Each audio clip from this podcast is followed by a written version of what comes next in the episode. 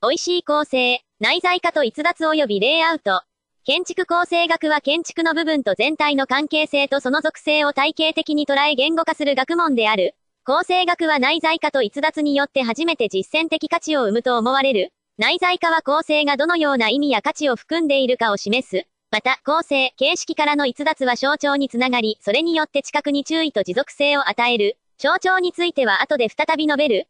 すなわち、美味しい構成とは内在化によって意味や価値を知覚させ、逸脱によって知覚に注意と持続性を与え活性化するものと言える。また、構成は属性のレイアウトとも言える。形の構成を考えるのではなく、人間にとっての意味のレイアウトを考えるというような視点も有効だと思われる。また、それぞれの関係性を考える際には言語学の援用なども有用かもしれない。補足。建築構成学建築デザインの方法、坂本和成、塚本義治ほか。このような建築の内在的な構造は、比喩的に言うならば樹木が重力や太陽との関係をその成長の原動力としていることと似ている。したがって、樹木の構成にも重力や太陽を媒介した構造、そのために重力や太陽に対して常に実践的であり得るようなか内在化されているのである。これと同様、建築の構成における重力や動線を媒介にした構造は、それを無視してしまえば建築空間が成り立たなくなるがゆえに本質的であり、内在的なのである。したがって、タイプの有効性が建築を分析することに限られてしまう。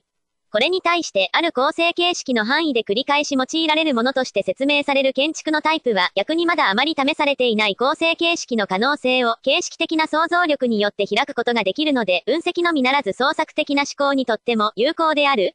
また、タイプにおける要素の選択と配列の関係を定型として、要素を変え、配列を変えることで、寛容的な関係を強調、逸脱あるいは違反し、その階層での構成形式を新たな文脈に位置づけ直すこともできる。これにより全体と部分の関係を不安定にしつつ、新たな均衡状態や緊張関係を見出すことによって、建築の意味作用を活性化することが、構成による習字である。明記はないがおそらく坂本和成、塚本義治が関係している分だと思われる。構成学を分析だけでなく実践的に設計に用いるためには内在化や逸脱というような環境との関わり合いの文脈に位置づけるような道具が必要であり、それによって初めて構成を流動的な設計の働きの中に置くことができるようになると思われる。生態学的視覚論、人の知覚世界を探る。J.J. ギブソン。ギブソンは動物に意味のある環境を扱う幾何学、生態幾何学の要素として次のようなものを挙げて、それぞれの生態学的な意味を考察した。M。地面、開けた環境、囲い、有利対象、付着対象、部分的囲い、中空の対象、場所、シート、割れ目、棒、繊維、二面角、円と隅、湾曲した突面体、湾曲したを右面体など、地形。1、障害物、妨害物、水際、崖縁、踏み台、斜面、避難所、水、火、対象、道具、他の動物、絵画、彫刻など、それらは人間にとって生態学的な意味を持つ。それらをレイアウトすることで意味に文脈のようなものを与えることができるように思う。建築造形論ノート、倉田康男。この本の内容としてはソシュールなどの言語学を基盤とした造形論で、倉田の講義ノート用の資料を教え子たちがまとめたものである。このような造形論も環境の意味や価値、関わり合いの流動的な文脈に置かれることで初めて生きたものになるように思う。カタルタ、ペドラボ。カタルタは発想力を高め、コミュニケーションを豊かにするカードセットです。発見を促し、視点を変えるスキルを育てます。